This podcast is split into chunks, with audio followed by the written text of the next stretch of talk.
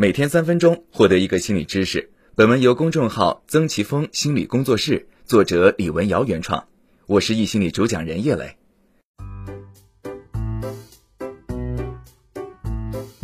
也许不是人人都爱吃辣，但在生活中，我们免不了需要辣，需要一种热切的形容和一点热烈的回应。辣是一种作为口腔的痛，让人如此着迷。其中的缘由还得追溯到生命之初。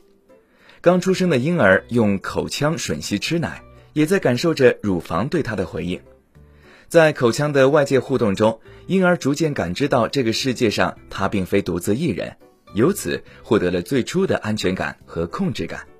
这种需要通过口腔感受回应，随着人们长大而成为了众多感受渠道中的一个，某种意义上也是最敏锐、最具有原始力量的那一个。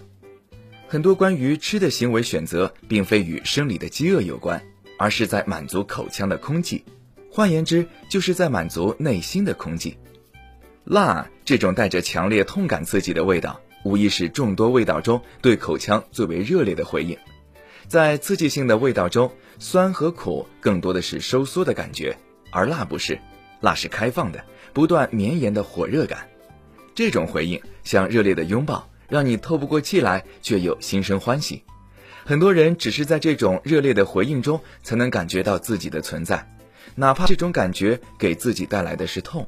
我痛故我在，吃辣无疑是最直接简单的存在方式。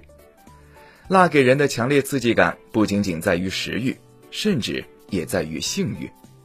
我们仔细回想一下吃辣的表现：呼吸急促，浑身发热出汗，面色潮红，两唇微张。简直跟性唤醒的表现一模一样。很早的时候，人们就发现了辣椒其实是一种催情食物。明戏曲《牡丹亭》里的杜丽娘和柳梦梅成婚时，有一句唱词直接提到了辣椒花的催情作用。我们经常说到身材火辣、辣妹，其实就是在说那个人非常性感。所以足以证明辣和性快感是相通的。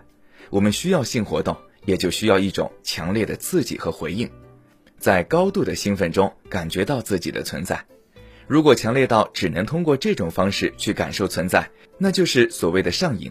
不论是对辣上瘾还是对性上瘾，它的实质可能都是一样的。可是，在无辣不欢的背后，是人害怕孤独乘虚而入。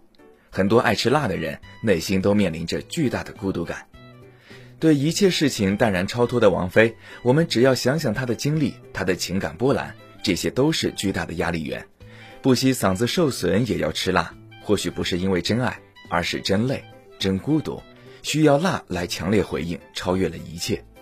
所以不难理解，辣味的饮食如何在上海这样一个原本毫无辣味基础的地域得以大规模流行。都市越大，需要自己面对的孤独就越多。空旷而拥挤的城市里，大家感受到一样的压力，一样的孤独和挫败，也被一样的麻辣火锅串串香热烈抚慰。用辣味这种刺激感来激活感官，确实是很美好的体验。但如果它仅仅变成了我们逃离孤独的套路，最终只会成为我们和自己内心真实感的隔离。辣劲儿终究会渐渐淡去，我们仍然需要面对口中的寡淡，一个人的空寂。孤独好像是个不好受的感觉，大家都纷纷逃离，因为它被感觉成没有回应、没有支持。成年人的孤独很多时候并不是来自于没有回应，而是来自于不是自己期待的回应。此时，我们最习惯的不是真正的去和内心的失落和空寂对话，而是急急忙忙的寻求简单而强烈的刺激感。对成年人来说，孤独可能恰好意味着有更多的选择。孤独意味着更开放，向自己内心开放，不仅看到快乐满足，也看到伤心失落，看到即使是所谓负面的情绪，也是你最亲爱的陪伴者。孤独意味着更丰富，一个强烈刺激的褪去，让更多细腻感能够浮现。静下心来，开放五官，每一个微小的刺激，也能让你感觉到惊喜和新鲜。孤独意味着更自由，被强烈回应着是一件美好的事儿。